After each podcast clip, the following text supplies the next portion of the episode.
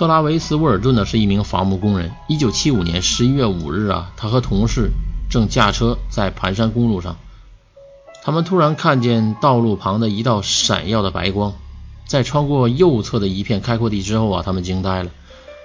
这时，那个光也已经完全呈现在众人的眼前，那是一个碟形的发光物体，它正在废柴堆上空十五到二十英尺高的位置盘旋。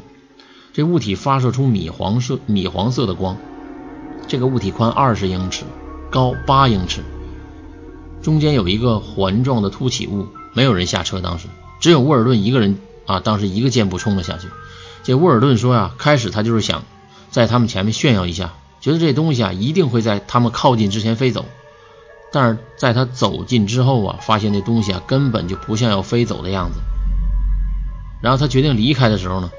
当他想站起来转身往回跑的时候啊，这个碟形发光物体啊发出一束蓝色啊，就是蓝绿色的光，当时击中了他的头部和胸部。当时沃尔顿感觉啊，如同被高压电击中一样，一阵眩晕。之后他感到全身都麻木了，头部和胸部尤其明显。很快他就丧失了意识，之后就不省人事了，什么也不知道。他的同伴当时看到沃尔顿居然被那束光裹起来的时候啊，在被抬起的一英尺之后啊。突然被甩到了十英尺开外的地面上，当时左肩膀着地了，身体软软的瘫到了地上。然后沃尔顿被飞碟带走了，随着飞碟消失的无影无踪啊，直到五天之后，沃尔顿才发现自己在一个公路上。他是通过电话亭联系到他的工友，人们这才找到了他。